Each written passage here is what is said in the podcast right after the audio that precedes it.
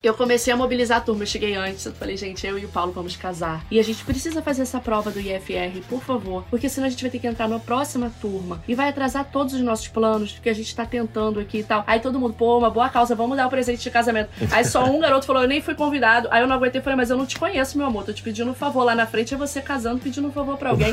aí todo, aí ganhou por votação, o curso aceitou dar a prova, tipo, uma semana antes, pra gente poder casar e ir pra lua de mel com a, o IFR A prova teórico feita. Feito. Estranhou que o meu podcast não começou com a minha voz? Calma que o piloto não sumiu. Pelo contrário, estou mais habilitado do que nunca. Apertem os cintos para a segunda temporada com um novo copiloto a cada episódio. E assim como acontece nos flydecks a 10 mil pés de altitude, a tripulação deste podcast vai conversar sobre carreiras, tecnologia, viagens, músicas, ah, e claro, aviões. Afinal de contas, compartilhar informações também é medida de segurança. E aí, já sabe quem está na cabine de comando comigo hoje?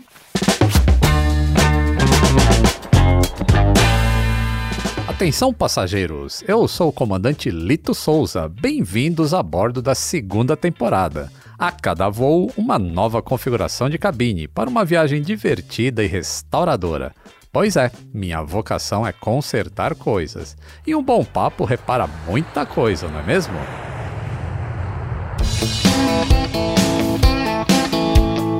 Atenção passageiros. Ideias em modo avião.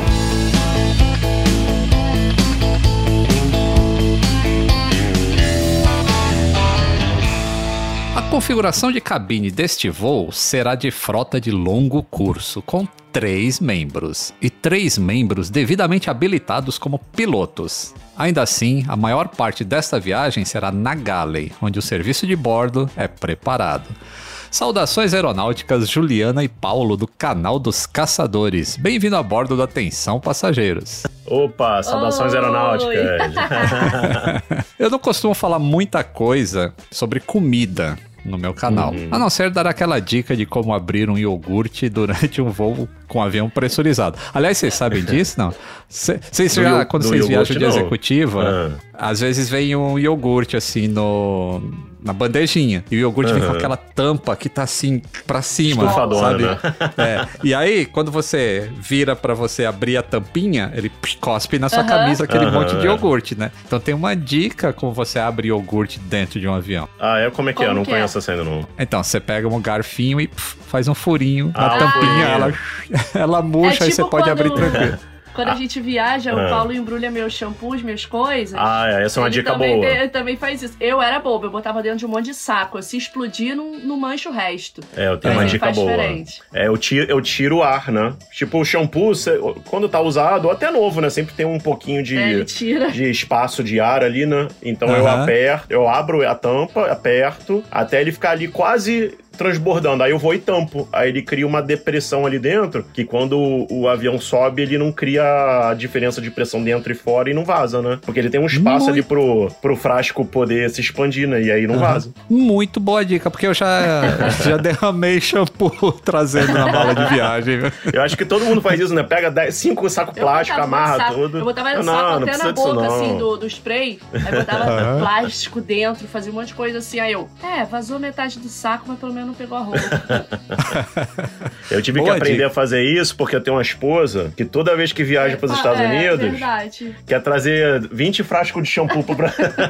Aham. E daqueles grandões ainda, né? Isso! é, exatamente. Eu falo, é só litrão que vem na mala. Não, mas de- depois que eles mudaram as regras, né, pra diminuir o peso da, da mala, né, de 32 quilos pra... 23. Pra quanto? 23. É. Aí eu falei pra ela, não, tá proibido trazer shampoo, shampoo é muito pesado. Não, mas o shampoo que eu comprava lá tá vendendo no Brasil. É, agora Pra tá alegria vendendo. do Paulo. Então eu não trago mais, eu compro aqui. A que preço? Ah, É é. mais caro. Bom, vocês são pilotos de helicópteros e não costumam falar de aeronaves no canal dos caçadores. O, o tema por lá é a avaliação gastronômica, que é Sim. muito Isso. engraçado, aliás, eu adoro. Ah, Vocês já obrigada. devem Obrigado. saber que aqui não terá muito como fugir das máquinas que voam, né? Uhum. Claro. Então vamos lá. Paulo e Juliana, vocês já se imaginaram no comando de um avião que não seja de asa rotativa? Eu, vou- eu- eu Eu- confesso que já, já. A minha, a minha intenção com a aviação vem desde pequenininho, né? Eu, meu pai era muito vidrado em aviação, né? Meu pai era aquele belo piloto frustrado, sabe? Que adorava aviação, mas não, nunca tentou a carreira, né? Meu pai era economista, trabalhou na Petrobras por muitos anos. Mas toda vez que tinha show aéreo aqui em, em Afonsos, a gente, ele levava eu e meus, meus irmãos, a gente adorava. E eu uso óculos, né? Eu sou míope. Na minha Aham. cabeça, essas lendas, né? Esses fake news que rolam, né? Que falava-se que, que piloto não podia usar óculos, né? Uhum. E realmente eh, isso existe mais na Força Aérea, né? No na piloto civil não, não existe isso, né? E aí eu cresci eh, com isso na cabeça e assim, sabendo que ser piloto era um sonho que eu não tinha como realizar, né? Na minha cabeça, porque eu usava óculos e tal. Eu fui descobrir que isso era uma lenda só quando eu fiz o curso de mecânico de aeronaves, né? Ah, e você aí... fez curso de mecânico também? Vamos falar Eu sou mecânico hein? também. Ele foi mecânico É, antes. né? eu já abandonei há há alguns anos, mas, mas eu sou mecânico também, né? E quando eu me imaginava criancinha como piloto, eu não me imaginava num helicóptero, eu imaginava num, num avião, né? Mas Então, eu acho que toda criança nisso no já. início imagina avião. Quando eu, eu, eu virei piloto porque eu trabalhei no aeroporto. Na sala VIP. Aí, é, ficava assim, eu conversava muito com os pilotos, aí ficava meio que um puxando pro lado, outro pro outro. Pô, o avião é bem mais legal. Não, o outro não é helicóptero, mas helicóptero é mais versátil, mas você dorme em casa se for de helicóptero. E aí, eu escolhi helicóptero justamente pelo dia a dia mesmo, é, do piloto de helicóptero, do que pela rotina do piloto de avião. Uhum. Ah, eu também. né, a gente- não vamos entrar por essa seara ainda, mas eu não. eu- apesar de gostar muito, eu não me sentiria bem com o estilo de vida de um piloto de linha aérea, sabe? Tá em- Uhum. Dormindo em vários lugares numa semana só. é, Não faz parte do meu. do meu estilo de vida, não. É, eu nunca fez do as meu pessoas também, não não. imaginam, né? Não. E sabe uma coisa que é curiosa? Não sei se já falaram isso no teu canal. É, pra gente, uma vez surgiu esse assunto e as pessoas pensam. As pessoas, muita gente imaginava. Eu fiz uma enquete, foi tipo 40%. Que a pessoa começa como piloto de helicóptero e aí ela faz uma, um curso a mais e aí ela se profissionaliza e, e vira piloto de avião. Aí eu falei, não, gente. não- E eu fiquei chocada porque era muita gente que achava isso, e que o primeiro passo era ser helicóptero e depois ser avião. Tipo, é como se fosse a cadeia mais baixa do, do, do É, aprendizado é helicóptero, né? Eu Mas- nunca mas- imaginei isso. Eu, eu consigo imaginar porque as pessoas porque é acham- menor. né? Porque o piloto de avião, tirando assim de, de, a- é, de escola, né? O piloto de avião ele tá sempre mais alinhado, né? Tá de gravata e tal, dá a impressão que ele é mais importante. O piloto de helicóptero não, É o ele tá sempre suado, com cara de cansado.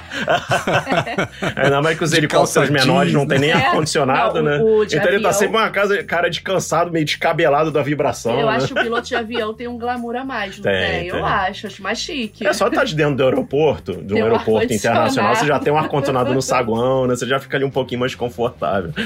Verdade. E, e vocês já chegaram a, a- Bom, vocês no canal do YouTube vocês estão sempre juntos, mas vocês já chegaram a voar juntos num helicóptero? Sim, Já. porque ele foi meu Duplo instrutor. comando? Eu fui instrutor, eu fui instrutor da você Juliana. foi Inva Ele dela, foi- olha só. Foi. A, a gente já, já se conhecia no aeroporto, né? E aí, quando a Juliana resolveu fazer o curso de piloto. Quando a gente se conhecia, ele era É. mecânico e eu trabalhava no atendimento da sala VIP, ai, de um táxi aéreo. E aí a gente ficou amigo. Quer dizer, não muito amigo, porque eu achei ele meio antipático. Aí depois, depois a gente ficou amigo. E aí depois ele fez o curso de piloto. Eu já tinha feito o PP teórico, mas eu não. Depois acabou que eu não tinha o dinheiro pra concluir o- a parte prática, as horas. E aí eu abandonei. E aí depois que eu completei o curso mesmo, quando ele já era piloto. Não, aí nessa fase eu Ah, já então era vocês- instrutor. Então vocês, o, o- o casamento começou aí com a aviação, então, unindo casais? Foi, Foi, foi até a nossa cachorra, ela foi adotada por causa do aeroporto. Os pilotos falavam que ela ficava numa pousada lá em Maricá, no aeroporto de Maricá. Ela ficava perambulando por lá e todo mundo sabia que eu queria uma pincher. Aí me deram ela. Então eu falo, eu arrumei casamento, filho, cachorro, o aeroporto me deu várias coisas. A aviação também me deu um casamento. Eu casei com a Mila, ah, não porque ela era queria ser piloto nem mecânico de avião, mas porque ela morria de medo de voar. Sério? E a- é. E aí eu fiz um coach com ela, ela ganhou um marido. Legal! Eu falo que a aviação traz muita coisa, gente. Agora eu quero falar um pouquinho com o Paulo. Hum. Papo de mecânico para mecânico. Você Vamos começou lá. no setor de manutenção de helicópteros? Porque eu comecei minha, minha, meu aprendizado como mecânico É. em helicópteros. Foi na base Ah, aérea é? de Santos. Lá era o ninho de helicópteros da FAB. Era lá que todos os pilotos da FAB é, aprendiam a pilotar helicópteros. Os que não iam pra caça iam pro, pro helicóptero. E eu comecei, eu adorava, né? Era o- eu só fazia aquilo. É, como, como que foi a tua experiência? Olha que curioso, né? Eu, quando eu. Eu sempre curti muito aviação, né? Como eu te falei, né? Por causa do meu pai. E quando eu, eu fazia uma faculdade de informática, tava insatisfeito, né? Não era exatamente o que eu gostava, né? E aí eu tava tentando buscar coisas que eu gostasse muito pra eu poder fazer pro resto da minha vida, né? E aí eu tinha uma. A, a esposa de um primo meu era mecânica da United. Aí eu fui perguntar pra ela como funcionava isso, porque eu sempre gostei muito de fazer manutenção de carro, sabe? Eu sempre fui muito habilidoso com coisas manuais, assim, sempre consertei coisa em casa, sempre mexi nos meus carros, nos carros do meu pai na época, né? E aí eu queria isso pra minha vida, né? Só que ser mecânico de carro pra mim,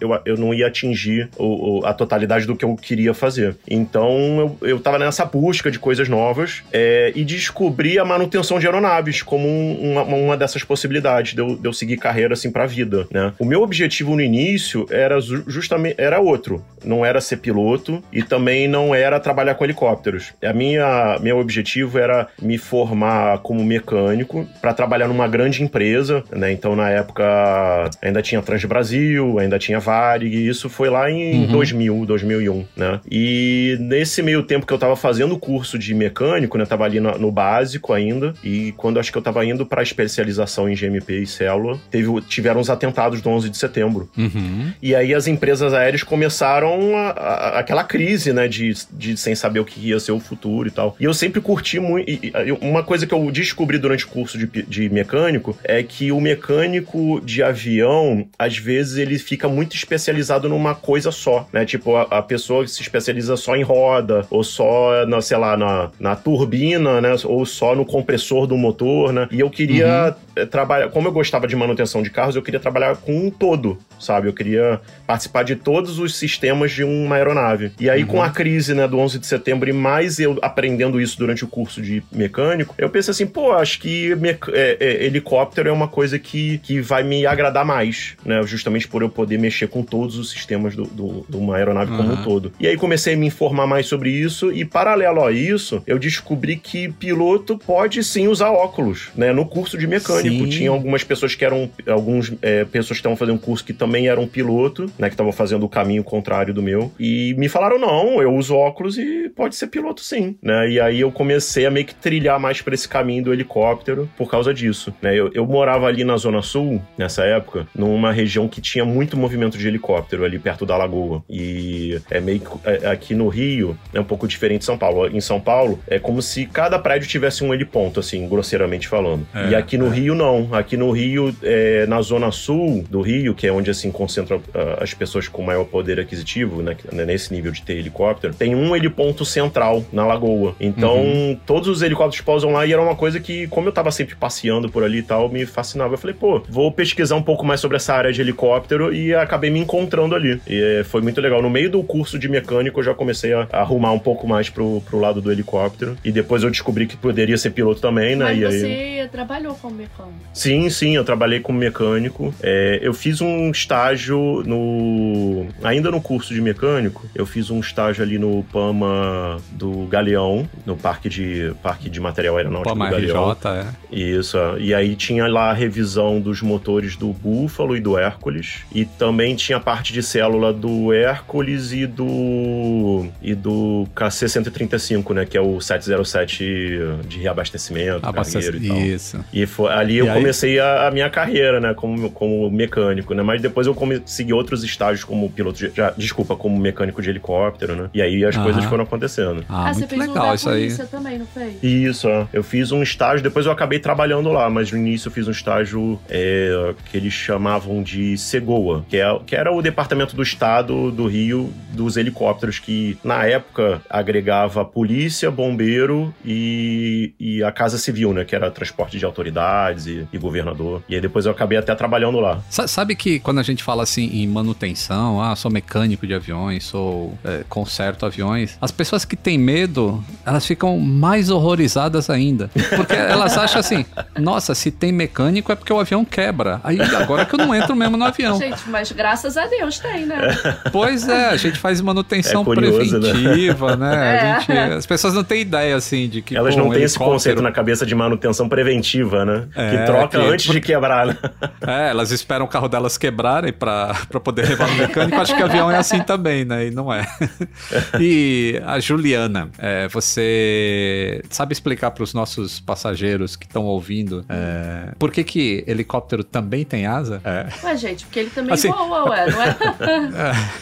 Não é porque as pessoas verem aquela asa rotativa e acham que é uma hélice. E não é uma Ah, hélice, sim, aquilo é a asa do mas- helicóptero, né? Eu sempre falo assim pras pessoas, ó. Às vezes alguém me corrige alguma coisa no canal que eu falo. Sei lá, um termo pra nutrição, medicina. Eu falo, gente, é a mesma coisa que eu ficar corrigindo vocês que chamam a pá de hélice. Eu não corrijo.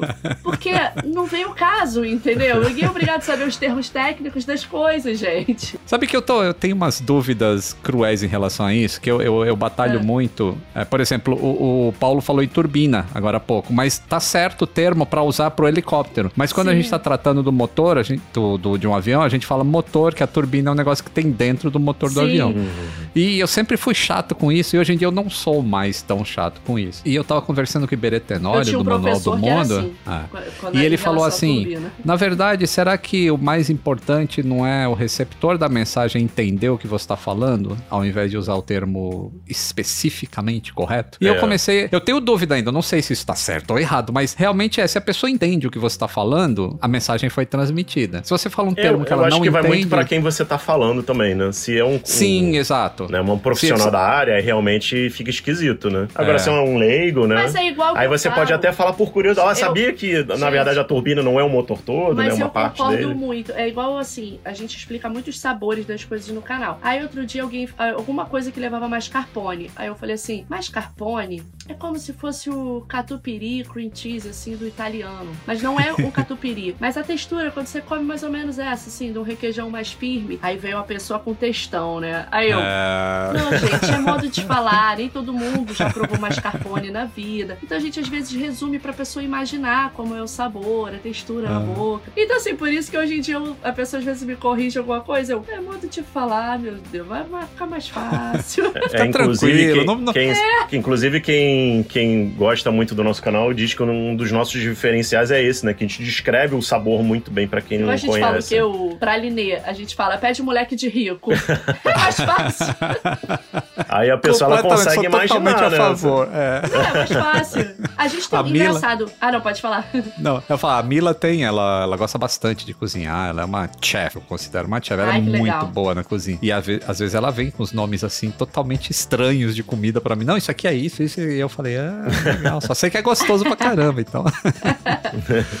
Você tem quantas, mais ou menos quanto tempo você. Ah, desculpa, pode, pode complementar. Não, eu ia falar que muita gente fala, muita gente fala que é legal no canal isso porque eles começam a entender. E muita gente pede vídeo de ah, da gente voando. E olha que curioso, a gente tem um vídeo que é o Paulo voando e eu e um menino fazendo teste cego de hambúrguer, Hambúrguer. atrás. É. Quase ninguém assistiu aquele vídeo. O vídeo é largado lá, Foi, cara. foi, Quase... com, foi com o Vitor Hugo, você conhece Ah, o ele? Vitor Hugo, É. foi com o Ah, Vitor o Hugo. VHD pilotando? VHD, É, aham. não, o Paulo Ah. pilotando e eu e o VHD atrás. A gente comendo, Ah. falando Era qual tipo era um challenge de, de descobrir qual era o hambúrguer É. voando.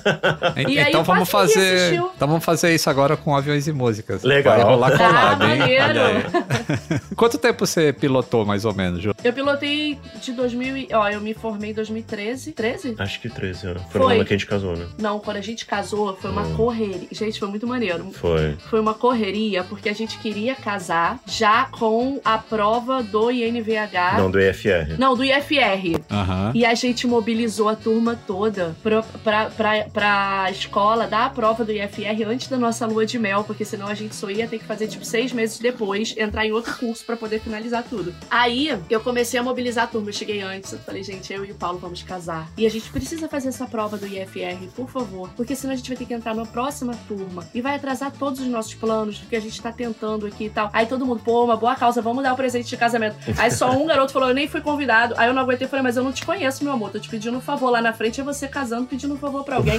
aí, todo, aí ganhou por votação. Aí a, a, o curso aceitou dar a prova, tipo, uma semana antes, pra gente poder casar e ir pra lua de mel com a, o IFR A prova feita. então eu lembro que eu me formei em 2013. Foi 13? Não, foi 12. 12, 2012, Acho foi 12, eu acho. E 2013 eu fiz o INVH. 2016 eu parei. Acho que dá uns 3 anos só. Mas eu não, Ah. pilo- eu não cheguei a É, você pilotar. parou em do- 2017, mais ou menos, porque o canal já tinha. Já tava um É, pouco dois- quando eu engravidei. Quando eu engravidei, eu parei de É. vez. Eu pensei que eu ia voltar. Falei assim, ah, eu vou engravidar, vou ter os meninos e depois eu volto. Mas o canal deu super certo nesse tempo, sabe? Uhum. E aí eu realmente larguei. Aquelas, larguei, mas o meu coração ainda... Eu tava aqui agora fazendo a unha sentada no chão e cada helicóptero que passava, eu... Dá a gente não consegue mais parar, né? É, é mais Não, a forte a aviação- gente. é. A aviação não sai de dentro da gente. Não sai. E a não gente continua levando os meninos pra, pro aeroporto. E pra você, passageiro, que não sabe o que que é IFR, IFR é Instruments Flight Rule, que é uma prova que é feita para que você possa ser qualificado a voar por instrumentos. Isso. E eu sabe o que é curioso? Até hoje, eu sou a dona do grupo do WhatsApp dos pilotos. Eu que mando e desmando Olha. naquele grupo. Até hoje. E quando eles arrumam barraco, eu tiro um, depois eu boto, depois eu falo, quer voltar, tem que voltar decente. Você brigou com o menino lá. E eu sou a dona do grupo até hoje. Eu, eu- a gente é muito amigo de todo mundo, né? É, a gente é, continua verdade. sendo da galerinha. Verdade, tem mui- muitos grandes amigos no aeroporto até hoje. E vocês só pilotaram aí em cima dessa cidade maravilhosa, que é o Rio de Janeiro. Ou vocês já voaram em outros lugares pilotando helicóptero? A gente, gente- já levou helicóptero outros- É. outras cidades, né? Outros estados. O Paulo ia muito pra Curitiba. É, eu ia é, com ele. Eu trabalhei 10 anos na Sul, né? E a sede deles é lá em Curitiba. É Foz e Curitiba, né? Então, volta e meia tinha que fazer uma manutenção maior no, helico- no helicóptero e aí era feito na sede deles. Aí levava, já ia eu o helicóptero pra Curitiba. E várias vezes eu, eu carreguei a Juliana junto comigo. Então a Aí gente, sabe uma coisa? então a gente ia voando e revezando. Ah, vai, vai você essa perna agora, que eu quero A descansar. gente, a gente ia revezando. Agora, sabe uma coisa curiosa que ninguém imagina? Ah. A gente, quando voa juntos, nós somos super sérios. A gente não fica de palhaçada, a gente não fica de piadinha. É super sério. Eu não sei o que acontece, que a gente fica. Nossa, eu- eu- você quer me ver sério? Eu pilotando. A minha cara muda, a do Paulo também. A gente Ué, mas parece que é- de pessoas. palhaçada. E as pessoas Ah. pensam que a gente fica na zoeira. Eu falo, não, cara, é super sério. É pilotar, é pilotar. Acabou, sabe? Não tem Claro. gracinha, não. É, é um caminho para acidente, se você não, não, não ficar focado ali no que está fazendo, né? Sim, é. É. E- eu, e- eu acho que isso é uma grande diferença do voo de linha aérea para o helicóptero, né? O voo de helicóptero ele é bem semelhante a um voo de, de avião visual, né? Aham. Porque o, quando, quando você tá no- na linha aérea, você vai ali de aerovia em aerovia e tem sempre um controle te passando por uma torre, ou te passando por um centro, né? Ou te passando né, para outro órgão de controle. E ele já te fala lá, a frequência tal a partir de agora, né? O, o helicóptero não tem isso, né? Como você voa abaixo, você tem muitas áreas de sombra que você não fala com ninguém. Você tá só na coordenação visual. E aí você, às vezes, precisa estar o tempo todo ali consultando a carta e É. consultando é, o- os Ele documentos. eu, ele ficava Pra você poder pra saber qual é a isso. frequência que você vai chamar a partir daquele momento, né? E às vezes é assim, é cinco minutos, você saiu de uma área de uma torre um- ou um controle, e aí você vai ficar ali só na Era coordenação por isso que me por cinco minutos, né? claro, pra poder Era pra- as frequências pra mim. É, ela era o meu piloto automático de luxo, né? Já que é helicóptero, qua- são muito poucos os que tem piloto automático, né? Eu usava a Juliana como meu piloto automático. No, no mês passado saiu uma notícia interessante aí de um Globocop que eles avistaram uma embarcação que estava encalhada há 100 anos. Eu adorei Ah, essa matéria. Isso. Vocês nunca avistaram do- do nada inusitado assim, não? Um- tipo Olha, uma grande vi uma praça ba- de alimentação pra ir te- Não, eu já vi uma alimentos. baleia. É, eu achei tão lindo, gente. Foi quando eu fui fazer minha primeira navegação no de PC, eu acho. É, eu vi uma baleia, gente, daquela pretinha e branquinha, sério. De orca, né? Eu vi uma orca Uma em orca? Cabo Frio. E eu, Olha que eu não legal. acreditava. Porque eu falei assim, é baleia mesmo? E eu tava com um instrutor muito chato, que ele não conversava, não falava. E o cara fez assim, é uma orca. Aí eu, gente, mas é uma orca! Tipo, meu Deus! é uma orca! O cara cagando, e eu. Gente, mas ninguém vai ficar feliz que a gente viu uma orca. Nesse mesmo trajeto que a gente tava com a Juliana, que a Juliana falou, eu também vi uma orca uma vez com passageiros. Será que era mesmo? E aí, olha que engraçado. eu- Na, na minha cabeça não tinha orca assim no litoral Eu do também Brasil. achava que só tinha lá no, no parque. Pra mim era jubarte assim. e olha lá, né? E aí É. eu vi a orca e eu fiquei, meu Deus, uma orca! A, a passageira tava até dormindo atrás de mim, ela assim, ah, tomou, tomou um maior susto, né? Eu não, ai, desculpa, desculpa, desculpa, não, é que eu vi ali uma baleia, ela, ah, é, deixa eu ver. Ainda bem que ela gostava de baleia, porque, ah, não, deixa eu ver. Mas então, o Paulo já viu muita coisa boa e ruim, porque ele foi Já. no Globocop 10 anos. Pois né? é, eu fui 10 anos do Globocop aqui do Rio e. Olha. Você pode imaginar, né? Voando Globocop, a quantidade de coisa que a gente vê e traz. Coisa boa e coisa E ruim. se tratando de Rio de Janeiro, muita coisa ruim também, né? É porque vai procurar, né, também. É, É. exatamente, exatamente. É, e, e existe uma diferença grande, assim, do, do Globocop aqui do Rio pro de São Paulo, por exemplo, que o crime aqui no Rio é diferente do de São Paulo, né? Rio é tiro, porrada e bomba. Aqui no Rio, é, eu acho que as áreas de violência elas são mais segregadas, assim, das áreas que o Estado é mais presente, né? Então, a partir do momento que você tá ali gravando aquela área, você vê de tudo que você possa imaginar. Né? Assim, de diferenças sociais. Você vai ver crime, né? Mas você vai ver muita coisa assim, muito lixo espalhado. Você vai ver. Você vai ver ali criação de porcos comendo lixo que tá ali acumulado, né? É, e, e, é, são coisas que, se eu não tivesse trabalhado no Globocop, eu acho que eu nunca teria tido acesso a ver esse tipo de coisa, né? Talvez uma foto no Uhum. jornal, né? Mas é, isso. trabalhando com isso, eu via isso todos os dias. Era um esquilo o helicóptero do Globocop? Isso, é, é, a gente usava um esquilo, né? E, e como backup a gente usava o Robinson 44. né? Então, quando o esquilo tava numa manutenção um pouco mais demorada, aí a gente usava o 44. Atualmente, a Globo tá usando só 44, né? Teve uma mudança de contratos, e aí não estão usando mais 44 esquilo. era por- bom, porque dava pra fazer uns duplos. É, é. Eu adorava quando era o Ah. 44. Eu, opa, vai rolar um duplo? No, no esquilo, o, o, o operador da câmera, ele ia na frente do lado do, do piloto. No 44 No era 44 ele ia atrás, É. então dava pra o operador ir atrás e Fazer a o Juliana duplo comando. fazendo duplo Ah. comigo. Mal né? sabem que eu já fui muito Globocop. também. É bom que eu tirava uma folguinha Pô, também. mas é porque você fica pairado muito tempo, né? É. O Globocop fica muito pairado. Aí o Paulo às vezes fala, vai, vai, vai, fica você. Pelo amor de Deus, meu braço tá, tá arrebentado. Eu, tá bom. É bom que eu vou treinando. É, as pessoas não sabem o trabalho que dá pra fazer um voo pairado, né? Nossa, é- o Globocop era muito. é cansativo. Saindo um pouquinho agora da, da, da aviação indo pra Galley. Qual a comida mais gostosa que vocês já comeram a bordo de algum avião? Que é um- difícil ter comida um- gostosa em avião. Não, mas eu comi outro dia, foi agora. Quando a gente foi pra Espanha agora? A gente comeu uma, um negócio de batata, porque assim, cara, eu tenho um azar é, nessas horas. Por exemplo, sabe quantos voos na vida eu consegui pegar uma cadeira vazia do lado só pra esticar a perna? Só um até hoje. Eu não consigo. a minha irmã consegue todos. Todos ela fala, cheguei em Nova York deitada. Eu, "Porra, não é possível, sempre. Sempre dão, uma, sempre dão uma dica, né, de quando a fileira de três cadeiras, de três assentos, de você pegar a da janela e a da, do Não, corredor. a gente nunca dá Pra certo. ninguém pegar o do meio. Nunca deu certo com a gente. Aí- Sempre tem alguém no meio, tipo, pô, pode Comida. trocar, né? Tem que ficar pedindo pra trocar. Chega no chicken ou pasta, eu vou no chicken só tem pasta. É sempre assim. sempre. Sempre que eu peço, não tem. Aí, esses dias, a gente, eu pedi alguma coisa que não tinha. Eu- Foi, Ah, eu, eu, pedi uma massa com ravioli, um ravioli com ricota. Mas eu tinha pedido a carne, não tinha. Falei, É, tá é, bom. a gente pela primeira vez voou de executivo agora nessa viagem. Na vida. E aí, olha, olha que Agora absurdo. não falta mais pra econômica, sinto falar, viu? Acabou. Vai ser Já difícil. era. Eu já falei pra Juliana, econômica não dá. A, a gente é alto, né? Eu É, tenho, nós somos eu tenho compridos. 1,81 e a Juliana tem 1,74. 74, é. Né? Então, pra gente, econômica é realmente apertado, não é nem assim questão de, de conforto, né? Realmente a gente Ah. E sofre a gente na não econômica. dorme, ainda tem isso. E, e aí, é, eu falei pra Juliana, cara, não vou mais de econômica co- é comum, não. Vou- vai ser sempre Economy Plus, porque, cara, Aham. não tem condições mais de voar de, de la, não, aí eu pedi a, a carne, não tinha. Aí só tinha a opção vegetariana, né? Já tinha um filé mignon, e aí o filé mignon na nossa vez acabou, Não, né? aí Porque a tinha- gente sempre dá esse azar. Tinha um ravioli lá. Eu falei, ah, vai, sempre a pasta é minha mesmo, sempre, me dá.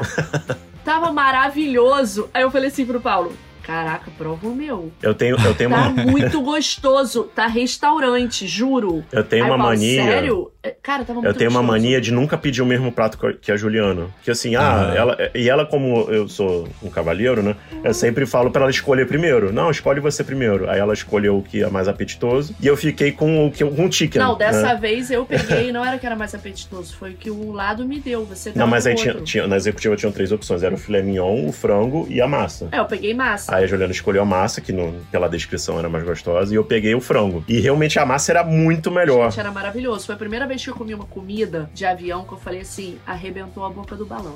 Sério, tava gostoso. Mas é uma coisa curiosa, a gente não acha comida de avião tão ruim quanto as Não, pessoas costumam você achar. né? acha melhor que eu. Eu acho Eu gosto ok. de comida de avião, por O incrível Paulo que pareça. sempre acha muito bom. Aquele já foi mecânico, cara. Mecânico é assim mesmo. A gente comia o Ó. resto que chegava no, dos voos, então a gente acha tudo muito bom. Ô, Lito, eu vou te contar, quando eu fiz o meu estágio lá no, no, no Pama do, do Galeão, é, eu ranchava junto com o pessoal do. com os praças, né? E aí, cara, é, tinha um dia que era fígado. Fígado de boi. E eu nunca tinha. Eu comia fígado na, na, na casa da minha mãe. E gostava. A partir daquele, daquele dia, eu não consegui mais comer fígado, porque o fígado ele vinha com um caldo verde caindo. Era uma coisa terrível. Eu nunca tinha visto aquilo na minha vida. Mas olha só, o Lito vai entender a gente. As pessoas pensam, quando a gente conta que é piloto, que é um glamourzão, assim, que tipo, Hum. caraca, vida do artista. Aí eu falo, gente, o aeroporto, pelo menos o aeroporto que a gente trabalhava, que era Jacarepaguá, imagina uma oficina mecânica, assim, os caras meio caradões e tal, mexendo, um calor do caramba, você fica com o buço suado o dia inteiro, com pizza embaixo do braço, churrascão naquele. Qual é o nome daquele negócio que o chiclete fazia churrasco? Ah, era um. Era um bujão de, de gás de ar-condicionado É. cortado no meio. Aham. Aí assim, aí eu contava assim, eu falava, gente, o aeroporto é isso. Não tem glamour, gente. Fiquem tranquilos que não é frescura. É- o churrasco é assim, é com o que tem. Pastel de vento É. nas horas vagas, a galera fritando. Deixa eu ver, hambúrguer. Vamos falar de hambúrguer. Teve uma época que a Gol serviu hambúrguer com cerveja Eu, no, na, no happy eu hour. vi na época. Você não chegou a pegar? vi a- não, eu vi a matéria só. Ah, ia perguntar se vocês já tinham comido hambúrguer voando, porque é muito raro ter hambúrguer. Nunca, nunca aconteceu. Mas sabe Nunca uma coisa que eu acho legal da comida do voo? Eu adoro. Ai, eu adoro, bate até a saudade. Eu não tenho viajado para os Estados Unidos, né? Tem três anos que eu não vou. Ah, por causa da pandemia, muitas coisas Aham. e tal. Aí eu adoro quando os produtos que dão no voo pra comer já são do lugar que você tá indo. E o clima já começa ali. O refrigerante vem em outra língua. Eu falo, ai, que maneiro. Isso é mó legal, né? adoro isso. E aí tem aquele biscoito Biscoff, né? Ah, é. Que é gringo. Que a Uhum. primeira vez que eu provei ele foi no avião. E ele é gostoso pra caramba. Ele é gostoso pra é, caramba. você- comi Aquela- anteontem, que eu tava voltando dos Estados Unidos e tinha Aí. serviram um biscoff. Eu acho muito legal isso. Eu acho que a experiência já começa ali, sabe? E eu adoro. Ai, me dá uma alegria quando começa, quando os comissários começam a falar. Aí já começa a voz gringa vindo junto. Eu, ai, que maravilha, estamos viajando, gente. Eu adoro aquela sensação, sabe? É bom mesmo. Sa- Sabe que eu lembrei, tem a Galecast, que fez um dos primeiros podcasts pra falar da vida de comissário de bordo. Ela queria escrever um livro justamente pra dizer isso, que a cultura do país começa dentro do avião. Sim, E é. realmente é isso, cada avião, É. cada empresa aérea tem o seu costume ali dentro servido. Bem Ah, interessante tenho isso, né? associar a cultura com legal. alimentação. Eu Oi, uma fala. história muito legal sobre isso. Eu já, acho que eu já sei até qual Quando é. a gente foi a primeira vez pra Europa, a gente tava indo pra Roma. E é sobre, é sobre isso. A cultura já começa lá dentro. É, A gente foi de Alitalia, era É. Rio, Roma, sem escala. É, aí- Foi maravilhoso o voo. a comissária pegou e me entregou um biscoito. Aí eu falei, obrigada. Ela falou, prego. Aí eu falei assim pro Paulo. Abri o biscoito, eu, hum, gostoso. Aí ele, é o que? Eu, ela falou prego. Mas prego o nome do biscoito? Estranho, né? Aí eu comendo, eu, nossa, esse tal de prego é gostoso a beça. Pede outro prego pra ela. Aí depois eu, aí eu fui descobrir só lá na Itália que prego não era o biscoito, gente. Que eles falam prego não é prego, prego, prego, prego. E eu fui o caminho inteiro chamando biscoito de prego. E a gente, nossa, não é que esse tal de prego é gostoso Pô, pra prego é caramba muito mesmo, bom, né? cara. Ai, que mico, né, cara? Ih, mas tem tanta história de mico em avião que dá pra escrever um livro. viu? É, quando vocês vão avaliar comida, não importa qual seja o restaurante, se ele for o mais chique da cidade ou um negócio pequeno que tá começando, é, vocês sempre levam em consideração o atendimento que vocês estão tendo naquele lugar, certo? Sim. A gente tem ouvido bastante histórias de voos autônomos, sem pilotos lá na frente. Uhum. Será que algum dia também você vai apertar um botãozinho assim do lado dessa janela e já vai sair a comida? Será que a gente vai chegar nesse estágio de automatismo no- na aviação? Eu acho que eles vão botar no, ban... no, no coisinho da frente. É, o, é curioso, Naquela, né? Naquele bolsinho. Ai, olha que horror, gente. Eu já comi várias comidinhas. Não é legal, mas eu já comi várias comidas que as pessoas deixam no bolsinho da frente, você acredita? Tem um vídeo nosso comendo um? Bolinho de morango. A gente gravou, a gente tava indo pra? Paris. Aí eu falo. Eu não um vi esse, eu bolinho- preciso ver. um, bo- um bolinho de morango, acho que deixaram do outro voo aqui. Aí eu, vamos. Não tinha Covid na época, né? Eu falei, vamos. Eu acho que foi na escala de Não, foi Amsterdã, pra, Paris. Aí É. eu, vamos. Aí eu falo, vamos. Aí o bolinho era delicioso. Eu fiquei procurando no Carrefour quando eu cheguei lá em Paris. É, eu acho que é mais e- fácil botar, né? Assim. É, mas- é isso que eu ia falar, né? É engraçado porque o voo de helicóptero, o executivo principalmente, né? A gente, a- as empresas normalmente tentam fazer uma cortesia pros passageiros, porque afinal de contas eles estão gastando um- uma pequena fortuna ali, uma né? cestinha cheia Uma pequena Aham. fortuna pra andar alguns quilômetros, né? Só pra não pegar trânsito. Então, é bem comum as empresas elas fazerem uma cestinha e aí coloca ali dentro barrinha de cereal, um, sei lá, um, um biscoito salgado, uma barrinha de chocolate, uma Coca-Cola gelada. A alegria do piloto é encontrar um amigo com essa cestinha quando você tá com fome. Sempre fala, E- olha aqui uma coisinha. E eu acho que isso vai dar mais prejuízo para as empresas do que o, do que o, o automatismo. Né? É. Automatizar É. isso, né? Colocar já ali, porque a, a pessoa, ela, quando, quando tem um comissário, ela vai ficar sem graça de pedir alguma Eu coisa, eu, nunca acho, peço na mais. maioria. Eu nunca peço mais. Agora, se tiver disponível ali pra ela pegar, ela vai pegar, pode ter certeza, porque tinha passageiro que tinha todo o dinheiro do mundo. Mas ela pegava, abria a bolsa e, ó, ra- raspava tudo pra dentro da bolsa, da caixinha.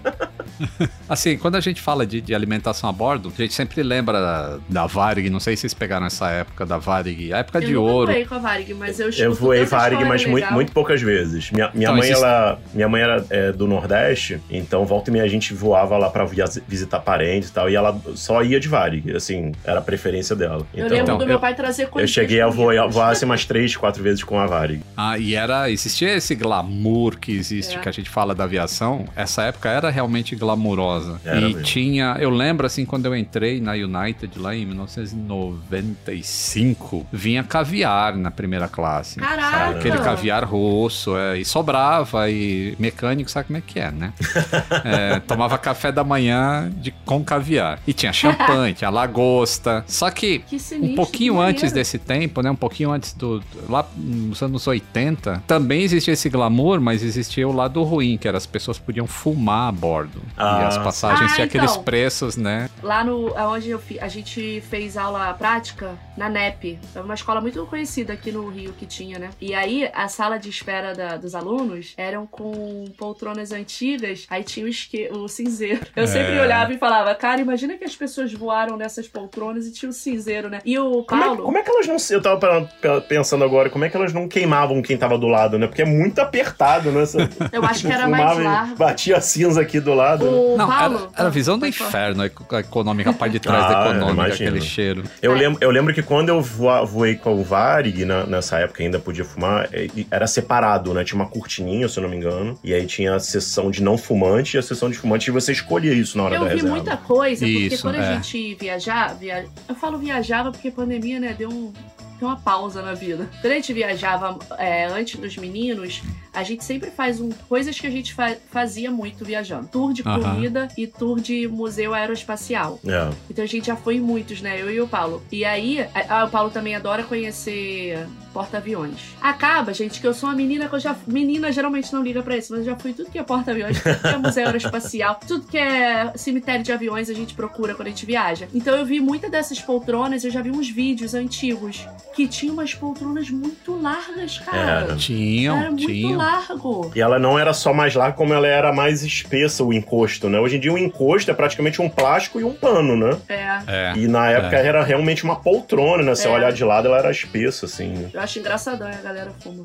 Eu fico rindo vendo. Eu falo, caraca, era muito doida essa vida. E vamos, vamos um pouquinho de perrengue também. É, agora vocês voaram de executiva. é, e a viagem com os, os, os- Como é que vocês chamam? Os twinos, né? Os Foi, twinos. foi na executiva? É, não! Não, não. Ó, foi Ah. aquele esquema brasileiro arrumando, pô, arrumando, tipo, não- como eu posso falar? Aquele negócio assim, pô, eu tenho a passagem até dois anos não paga. Aí a pessoa na Ah. ilusão, vamos aproveitar que a gente tem as passagens pra tirar pra... De milha, né? pra- é, vamos, pra, vamos escolher um lugar pra viajar. Aonde a gente pode ir? Aí todo mundo fala, Orlando, eu falo um ano, um ano...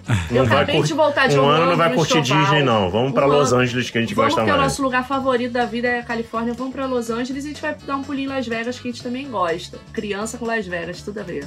Tudo a ver. Aí a gente falou assim: vamos aproveitar a passagem? Tranquilo, a gente vai conseguir, bota os dois no colo. Meu Deus. Foi a pior coisa que a gente fez na nossa vida. Deus. Foi desesperador. Agora, na época, já. Sabe quando você tá tão sofrido que tu não se importa? Mas aí hoje em dia, que friamente eu analiso, eu falo, por que, que a gente fez isso, cara? É, a gente, a gente tinha que tirar férias, né? Como você sabe, né, Lito? O piloto, ele não divide férias, né? Ele tem que tirar os 30 dias seguidos. É. E é. aí, você fica 11 meses sem tirar uma folguinha, você quer aproveitar ao máximo, né? Aqueles 30 dias. E aí eu falei pra Juliana, eu falei assim, pra ficar no Brasil, para ficar aqui no Brasil com as crianças chorando, pelo menos a gente fica com as crianças chorando lá fora, nos Estados Unidos. É, aí eu lembro. Aí a gente encarou essa. Eu falei, não, vamos tão encarar. apertado que eu, tava, eu tinha acabado de fazer a unha, tava bonitona, assim, grande. Fez pra viagem. Na tá. decolagem. Eu fui puxar a roupinha de um deles que tava frio, a minha unha quebrou aqui, ó, no sabugo, caiu no cabelo da mulher da frente. Eu falei assim, meu Deus do céu, essa viagem já tá prometendo A, já. a unha não durou meia hora de viagem. no- no- na decolagem, a minha unha quebrou enorme. Então, todos os vídeos eu tô com todas as unhas grandes, menos essa, que foi essa que quebrou. Ó, parando pra lembrar agora, eu não sei como a gente deu conta. Porque, assim, normalmente você viaja com uma criança de colo. Sempre vai uma avó. É, ou então é. É. uma criança de colo, né? E aí é, é, né, o pai e pra a, e a mãe. É, e aí revela. um. Só que a gente foi um pra um. Nós né? quatro. E aí eu, eu tinha, a gente tinha que comer com eles no colo, porque Ah, não como é tinha a gente como conseguiu? colocar eles em outro lugar, porque tava cheio o avião. Terrível. Então a gente tinha que abaixar aquela mesinha na econômica, com a um bebê no colo de E ali um ano e quatro parrudos. meses, eles são grandes, e comer com uma mão só, assim, ó. Eu não sei, cara, eu- imaginando agora, eu A- não sei como a, A gente, gente não conseguiu. gravou esse pedaço. A gente gravou a, A gente- ida, né? a gente devia canal. ter tirado pelo menos uma faltou a foto. quinta Não tinha mão pra mão. gravar, né? Exatamente, porque uma mão segurava a criança, a outra comia, a outra segurava. E ainda tem, ainda tem uma outra curiosidade. É, como. Isso aí você deve saber, Lito. Como a, a máscara de Ah, gente, emergência, eu não sabia disso, é. ela tem, por fileira, uma máscara extra por fileira. É uma então, ou duas, assim, depende, depende do avião. É? Ah, é? Às vezes, O- às, às vezes tem duas. É, o que a gente o que a gente pegou só tinha uma. Então, na hora de fazer o, o check-in e marcar os assentos, eles não deixavam a gente ficar juntos. Tinha que ficar um numa fileira e outro no outro, porque como tinha bebê de colo, se tivesse uma despressurização, tinha que ter a máscara extra, uma Mas pra cada isso pra bebê, gente né? foi horrível. E aí a gente, durante o voo, chegou a, a trocar com a pessoa. Pô, troca com a gente e tal. E aí a comissária, ela descobriu e mandou a gente destrocar. Então, Nossa. pra gente foi horrível, porque um não podia dar o suporte pro outro. E a gente sabe como funciona, né? Os filhos e Ah. tal. E aí, como é que... com- A gente, Desculpa, ficou, Mafala. a gente ficou separados, cada um na sua, na sua situação, no seu perrengue chique ali, sabe? O, a- o cara que ficou do lado do Paulo era gente boa. Foi. De vez em quando ele pegava o Eric, mas a senhora do lado, se ela me dava uma mão com o Henrique, mas ela era mais idosa, sabe? E na volta foi terrível, mas assim, gente, eu sempre falo, toda história ruim, mas que não foi trágica, é- é- no futuro você conta e ri do perrengue que você passou, sabe? Hoje em dia eu faria? Não faria. Hoje em dia eles já estão maiores, mas mesmo que pudesse, eu não levaria no meu colo mais, sabe? Foi muito, Ah, foi é. muito Inclusive, bravo. eu já tô doida essa pra- experiência também. Mas E a é gente bem- esquece, né? Porque na- olha, na- eu, na agora eu tô época- doida pra viajar com os meninos, doida, toda hora. Aí É, eu mas falo, agora eles já ocupam assento, não, agora aí já é outra coisa, né? calmos, né? Agora eles têm até a mala, tem até cota de É. mala, é bom que a gente usa a cota dele. o, o- olha que curioso, né? A gente já sabia que ia ser muito difícil, mas não tanto. Então a gente já tinha deixado a, a mochilinha deles com mamadeira, água, tudo separadinho, pra quando a gente precisasse dar mamadeira pra eles, a gente conseguisse fazer tudo com uma mão só. Então a gente pegava a mamadeira com A uma gente mão. treinou Aí em tirava casa, a tampa com uma mão só. A gente treinou em casa. Aí Nossa. colocava na mesinha, pegava a água, tirava a tampa com uma mão só, misturava e dava mamadeira. Eu- eu- é, é só Deus mesmo pra dar força. Eu não sei como a gente É. conseguiu, não. Acho que, acho que é alguma coisa que acontece com um pai novo, assim, que a gente consegue fazer coisas que são inimagináveis depois de um É tempo. verdade. né? Aham, é bem isso. Bom, aqui no podcast eu sempre procuro saber se os copilotos têm alguma aptidão pro setor de manutenção. Eu não vou fazer essa pergunta pro Paulo, porque o histórico de mecânica de manutenção não precisa. Então essa pergunta é pra Juliana. Você tem talento pra consertar coisas? Não, não sou terrível, não, sabe? Pra coisas normais, não uma aeronave. Mas eu nunca liguei muito, não. Agora, uma coisa que eu adorava era ficar com a galera da manutenção conversando. Eu adorava. Cara, todo mecânico é gente boa. Sério, É. todo, né, lá no Não é aeroporto toa eles chamam de um, né? Mequinho. Lá no aeroporto eles falam Mequinho. Cara, eu adorava o pessoal da manutenção. Adorava. Até hoje eles são meus amigos também. E são as pessoas mais animadas do churrasco São sempre. mesmo. São, Não é? são Pelo mesmo. menos lá no Opa. nosso. A gente fala assim, é, que vocês não conheceram engenheiro de manutenção, né? Tipo, você pode ter uma sala com 50 engenheiros trabalhando e vai estar todo mundo trabalhando ali. E um não vai Aham. sacanear o outro. Agora você tem, um- durante uma noite, dois mecânicos trabalhando dentro de um porão de carga, é um sacaneando o outro a noite inteira. E É vai todo feliz pra casa, lá molhado de chuva, sujo de graxa, mas é. As melhores, as melhores épocas da minha vida de manutenção foi trabalhando como mecânico. Cara, a galera da manutenção é muito gente boa, sério. É. No nosso casamento, o nosso casamento parecia um, um aeroporto. Porque só faltou ter aeronave, era só piloto e mecânico, só. E quem ficou até o fim é, lá na pista de dança, galera da manutenção, tá na foto. Tá todo mundo abraçando o Paulo, jogando o Paulo pro alto. Que legal. Opa, temos uma chamada do Boletim do Tempo. Papatango Alfa Eco Mike, pronto para copiar as informações da aviação comercial nas próximas semanas? Pronto para cópia Alfa Eco Mike.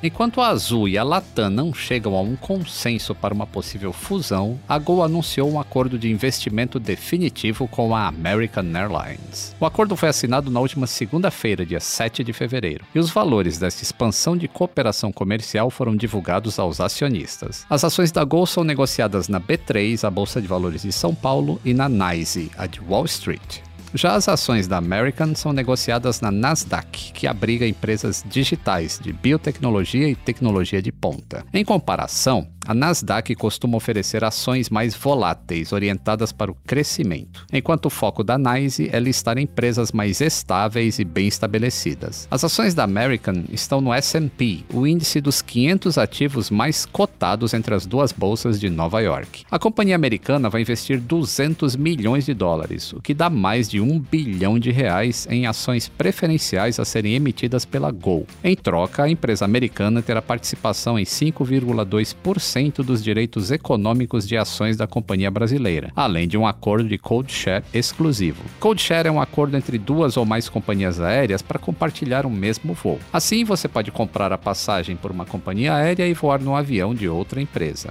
É como se as companhias diferentes vendessem assentos no mesmo voo, para evitar voos com baixa ocupação, além de otimizar as opções de horários e destinos para os passageiros. A transação da American, incluindo a emissão e o pagamento das novas ações preferenciais a serem emitidas pela Gol, dependem da aprovação do CAD, Conselho Administrativo de Defesa Econômica do Brasil. Para a Gol, ainda existe uma etapa interna que é a aprovação do Conselho de Administração da companhia. Os investidores precisam aceitar os termos e condições estabelecidos com a American Airlines. Com a aprovação garantida, a Gol deve divulgar o valor final do aumento de capital em reais, o preço de emissão das ações, além do período negociado para a American exercer o direito de preferência. A Gol acaba de completar 21 anos de atividades, se consolidando como a companhia aérea de mais baixo custo unitário na América Latina. O acordo de investimento com a American pode oferecer condições ainda melhores aos passageiros, além de ampliar as rotas. Com a combinação dos voos das companhias, serão oferecidos mais de 30 destinos nos Estados Unidos e 34 novos destinos na América do Sul. Agora vamos às notícias curtinhas, as ponte aéreas. Semana passada,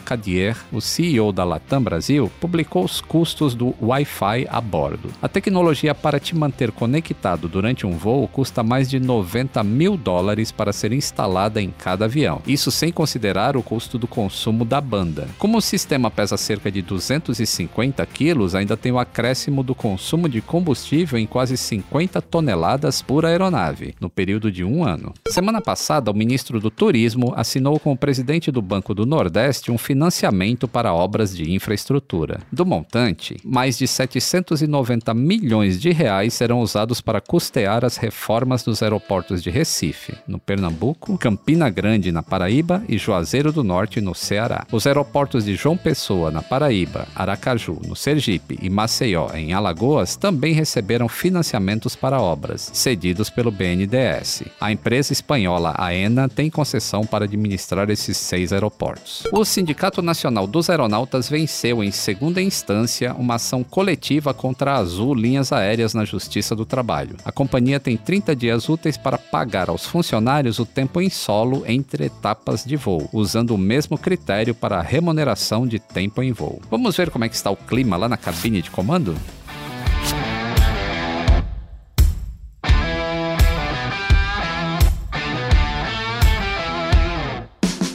Estamos de volta à cabine de comando com Juliana e Paulo. Caçadores, vocês estão numa fase mais turbulenta da vida ou só voando em céu de brigadeiro? A gente tá numa fase bem turbulenta, né? Uma fase turbulenta, mas sem voar. Não, bem Sem turbulenta. turbulenta no chão.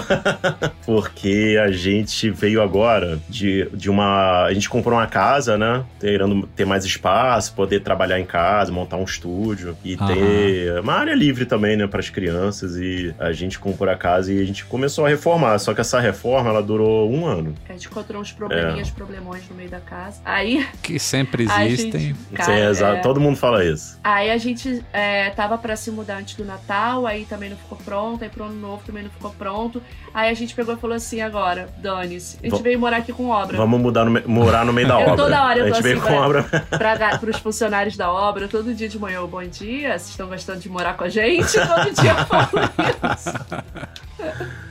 Então a gente tá nessa não, mas fase. vai acalmar. Não, mas, mas tá melhor agora. A gente tava num, num apartamento é, emprestado, né? Que Provisório. era de um piloto também. Inclusive, que era do que trabalhava comigo no Globocop. É. E aí a gente veio pra cá pra né, já começar a usufruir do dinheiro que a gente tá gastando há um, um ano, né? E realmente a obra agora, nesse momento, já tá indo mais pra fase É. final, então tá pegando mais área externa. Já liberou cozinha, né? Já liberou Ah. quarto, aí a gente tá morando aqui no meio da obra. Mas a gente tá mais feliz morando no meio da obra do que no Que apartamento antes. Que tava pronto. Mas o outro apartamento era muito legal também. É, Ah, muito bom. Casa é outra coisa. Eu também mudei pra uma casa recentemente. e, Nossa, é outra vida. Eu tô gostando, tem uma semana só. Mais uma perguntinha. Qual comida que deveria ser item obrigatório no serviço de bordo dos aviões? Obrigatório, É, tinha que ter É. essa comida. Eu acho que podia ter hambúrguer, né? eu acho que Acho podia que ter, faltou sabe o hambúrguer. quê? É. É uma coisa Porque prática hambúrguer- e boa, pão de queijo. Pão de queijo, é, Pão de também. queijo é prático, Você não vê, é né, pão de queijo? Só que eu acho que a galera não ia parar de pedir mais e mais e mais. Ah, eu tenho uma dúvida, gente. Não pode ter o refrigerante gelado? Por que, que eu pergunto isso? eu odeio aquele potocão de gelo que me coloca. Eu não gosto de gelo no refrigerante. Aí, blá, blá, blá, blá, um monte de gelo. Aí eu, caraca, E se não co- colocar gelo, ele vem dois quente, né? dedinhos de refrigerante só aqui no meio. Aí, não pode? Acho que depende da empresa aérea, viu? Tem algumas empresas que ele vem gelado. Aí você pode Ai, optar. Se botou- põe a pedrinha de gelo, eu gosto já com pedra A de gelo. Quanto mais é gelo, do tamanho da minha melhor. cabeça. é muita, muito gelo. O copo já não é muito grande, ainda enche de gelo, né? Bebe duas dedinhos de refrigerante e já Eu acaba. queria que tivesse pão de queijo. É, pão porque de eu queijo. acho O é, bom do pão de queijo é que é uma coisa prática. Você prático, com a é. mãozinha só você come, não suja, e você fica ali com refrigerante, sabe? Eu sempre peço refrigerante. Eu, não acho tão conheço gente que não goste de, De pão, pão de de queijo. É, eu não Eu conheço ninguém não. que não gosta. Também não. Então, e qual Então, comida eu- que deveria ser proibida? Não deveria ter a bordo. Proibida, que outro dia eu falei alguma coisa sobre isso. Deixa eu lembrar. Que eu tô Mas no avião? Não. Foi, que eu falei Foi? assim, pô, não aguento tal coisa que coloca. É, podia ser banir o chicken or pasta, né? Tipo, podia ter mais opções, né?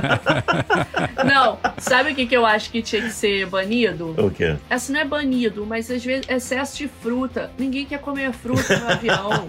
É muita Pô. fruta. Ah, eu gosto de comer frutinha. Eu gosto de comer Eu sei frutinha que Eu gosto da gosta. manhã. Não, não gosto. Outra coisa que eu não gosto quando vem é o pão quando tá aquela bola, bolota dura. Ah, o pão, o pão vem gelado e duro, né? O pão Ah. duro, não. Mas uma vez eu comi um sanduíche, na época acho que da, da Avianca, eu acho. É, era um sanduíche maravilhoso. Pãozinho macio, tipo aquele paderri, com uma pastinha de frango. Eu lembro desse Nossa! sanduíche da Avianca, ele vinha dentro de um envelopinho Era gostoso pra É, eu prateado. Né? Era um Eu envelopinho adorava. especial lá pra ele ficar mais fresquinho, sem... Nossa, eu Isso, gostava e, e eu muito acho que o sabor vai incorporando ali no, por entre É. pãozinho, realmente fica uma delícia, né? Não, deu vontade de comer agora aquele sanduíche, era muito bom. O sanduíche eu acho muito prático. O que, que é mais triste pra vocês? É coxinha sem catupiry ou pizza sem ketchup? Coxinha sem catupiry. A pizza, quando é boa, não precisa de ketchup. A gente bota pra arrematar, né? Quando, É, às quando vezes tá não tá ruimzinha muito- ali. É, ou então assim, pô, fui na casa de alguém, só tinha mussarela simples, eu boto ketchup. Agora, a coxinha sem catupiry é o início de um sonho e daqui a pouco você. É bom, mas, né? Catupiry tem que ter. Eu, ah, eu amo com catupiry. E o que, que é mais feliz? O que, que deixa vocês mais felizes? Uma feijoada completa ou um hambúrguer ao ponto da casa? A feijoada, né? Acho Então, eu vou feijoada te responder, vou surpreender o Brasil, sacanagem. A feijoada, mas sabe por quê? Porque hambúrguer eu como bastante. Feijoada eu quase não como, eu gosto muito, mas eu quase não como. Acho que é porque dá um trabalho, né, pra cozinhar. É, feijoada é uma coisa que Dá. tem, que ter toda uma preparação Não, pra comer, né? Já delivery hambúrguer não, hambúrguer você pede no de hambúrguer delivery. é né? gostoso. Agora, feijoada, todos que eu pedi de delivery eram terríveis. Ah, Eu tenho que esperar minha mãe fazer, meu pai fazer, entendeu? Então, É, tá aí uma coisa que gente- acho que a gente não vai ver em avião nunca, né? Que é uma feijoada, né? ah, nem aconselho. nem aconselho feijoada e gases, Já teve, não. hein? Já, Já teve. teve? Já? Já teve. É Aqui mesmo? tinha um voo que ele vinha da- dos países dos Emirados e pousava em São Paulo, é que e, e por- prosseguia para Buenos Aires. E para Uhum. atrair passageiros brasileiros para fazer esse trecho de São Paulo para Buenos Aires, a comida servida a bordo era feijoada. Caramba, a pessoa realmente já chegava com a cultura Ai, do mas Brasil, eu acho que eu né? ia ficar com um pouco de medo, sabia? De passar mal. Todo Eu mundo com gases no avião, né? Não é? Pô, eu já tive. Já foi, foi brabo. O Paulo também uma vez. Não vou contar esses detalhes, né? Mas foi engraçado. Paulo, ah, foi na nossa lua de mel. O Paulo teve a dor de barriga sinistrona. Foi. Não é Aham. muito sinistrona. A, a gente foi na lua de mel pra Orlando, que era o sonho da Juliana, era conhecer a Disney. E aí de, de Orlando a gente Foi foi, pra pra Nova Nova York. Aí a gente pegou um voo interno ali, não lembro nem qual empresa era. Eu não lembro. É... Era azul, porque tinha aquela batata Não, é- roxa. Ah, era aquela JetBlue. Isso. Aham. JetBlue. aham. Tinha aquela batata frita Batata roxa, roxa, mesmo. é. Bem lembrado. E aí eu tinha pego alguma coisa. O último dia em Orlando eu já acordei meio passando mal. E aí culminou de eu passar muito mal no avião. É, aí. E aí, imagina, num voo Orlando-Nova York, é um voo relativamente rápido, né? Daria pra eu não usar o banheiro numa condição normal, né? Só que não teve como, eu tive que usar. E aí, você lembra a cara do o comissário, comissário coitado? entrou e fez assim. Eu morrendo ó. de vergonha, né? fui lá no banheiro, fiz o que eu tinha que fazer, né? Dei a descarga, saí e de- saí de fininho e fechei a porta, né? Pra o, cheiro não, não invadir o avião O inteiro, né? comissário entrou e fez assim, aí fez. Uh! Ele abriu a Aí porta. voltou. Ele ainda deu um grito. Aí ele pegou o bom ar e ficou. "Uou, uou". Aí eu. O comissário, ele era muito expressivo, então você imagina, ele pegou e fez assim com a mão, né? No nariz, Eu não parava de rir. Mas foi uma situação de engraçado. doença. Ele teve que, ele teve que ir pro eu médico. tive que ir no médico. Tomar né? antibiótico e tudo quando chegou em Nova York. Não. Foi terrível. Imagino como é que ficou então, porque não é fácil infecção intestinal. Atenção, passageiros, vamos iniciar o nosso procedimento de descida. Sente-se ainda mais confortável e aumente o volume do seu som. Copilotos caçadores, o nosso papo está chegando ao fim, infelizmente. Poxa. Em tá qual ótimo. aeroporto que vocês gostariam de estar pousando agora, Ju? Eu queria estar no de Orlando. Porque os meninos estão numa fase muito boa e eles pedem tanto pra ir pro castelo. Eles falam Aham. castelo, que é a Disney. E eles foram na da Califórnia, eles eram muito pequenininhos naquela Eles viagem. não lembram de nada, eles tinham um ano e E, pouco. gente, olha que curioso. Eu pensei assim, ah, gente, quando eu tiver filho, eu não vou ficar ligando pra ir pra Orlando. Mas a, a pandemia me deixou com tanta vontade de fazer algumas outras coisas que eu achei que eu não ia ter mais vontade. Mas eu tô doida pra levar eles pra Orlando e curtir a vida. É, a gente quando a gente levou eles um ano e pouco, eles não, não curtiram. Pra você ter ideia, Lito, eles go- gostaram mais de Las Vegas do É, que os da cassinos, Disney. Porque tinha muita luz. Porque, Tinha- né, no cassino, muita luz piscando, né? Tinha as mulheres de biquíni também, eles já estavam se interessando ali um, Isso, pouco, gente. né? Não, mas eles achavam que elas estavam animadas. Porque É, exatamente. Eles dançavam muito animadas. assim, ó. As batidas ficavam batendo pau. E aí a gente sabe que agora é uma fase que eles vão curtir muito ir pra Eles Disney, né? Então a gente já. tá com essa vontade de levar eles na Disney Ai, queria novamente. muito estar indo pra Orlando. Nossa. Ah, maravilhoso. Voltei de lá essa semana e o Ai, Malone aproveitou muito. Sério, Que maneiro. E qual modelo de avião que vocês gostariam de estar na cabine neste voo aí pra Orlando? Pode ser qualquer um na Execo Rica. Boa! E você? Eu vou, eu vou te confessar, eu tenho muita, muita curiosidade de saber como é executiva, ou primeira classe, né, melhor ainda, daqueles voos que vão ali pro Oriente Médio. Caraca, é Ah. maneirão, né? É, Aham. Emirates, que é aquela coisa que é uma cabine enorme, né? Que vira até cama de casal, sabe? É, Mas aquilo é ali deve vontade. ser o preço da piscina que a gente Não, pagou. é, é bem por aí mesmo. Tipo, 30 É, mil reais uma passagem, né? convertendo 50 mil pela obra, reais. sabe? Tá mais caro que a nossa piscina por algumas horas de voo, é, né? não, melhor piscina. Tem, tem uns que até, tem até chuveiro, né? Com banho, Não né? precisa. Coisa de louco, né? Ah, gente, muito obrigado por terem participado do Atenção Passageiros. Adorei o papo. Poxa, e... eu Foi maravilhoso, Lito. Foi um prazer. Já fica o convite aí pra collab que vamos fazer no canal, hein? Demorou. Ah, com certeza, Ó, vou vai ser falar uma coisa, maravilhoso. os nossos amigos do aeroporto, principalmente o Léo, eles vão ficar muito felizes de saber que a gente conversou. Porque toda hora, principalmente o meu amigo Léo, que também é piloto, ele fica assim: quando vocês vão falar com o Lito do Aviões e Música? Eu, pô, acho que ele não sabe quem é a gente, Léo. Direto a ele. Pô, mas vocês têm que gravar. Outro que eles falam Manual do Mundo. Toda hora os pilotos ficam Manual do Mundo e Aviões e Música. É o que eles mais falam. Aí eu faço collab com outra pessoa, aí eles, a gente não quer ver, só se for Aviões e Música. Eu, tá bom, gente, calma, um dia a gente chega lá. Então vamos fazer com eles também. Ai, que legal. Legal, gente. Obrigada, obrigado. gente. Obrigada mesmo. Foi muito, muito, muito legal. Eu adorei. Adorei conhecer você e eu vou falar com o pessoal do aeroporto também, que eles vão ficar felizes. Lito, eu já te acompanho há muitos anos. Eu conheci você por causa do Paulo. É, então é, foi bem na fase que eu comecei a transformar o YouTube como a minha televisão, né? Porque a gente que é um pouco mais velho, a gente já tem aquele, pega, aquele costume antigo de assistir televisão e às vezes tá ali passando alguma coisa e a gente não sabe nem o que, que tá vendo, né? tá fazendo uma coisa com a televisão ligada. E eu, a partir do Aham. momento que eu comecei a transformar o YouTube na minha televisão do dia a dia, né? Tinha um, tem alguns canais que estão ali na minha rotina de sempre assistir, o teu canal é um deles, né? Eu então, gosto que ele fala calmo. É na hora que eu tô jantando que eu assisto. Aí eu- Sério, me prende muito. Eu adoro. Então, pô, é um prazer enorme estar partici- participando aqui do podcast contigo, porque eu já te acompanho há um bom, um bom tempo já. Legal. Obrigado, pessoal. Obrigada a vocês, de verdade.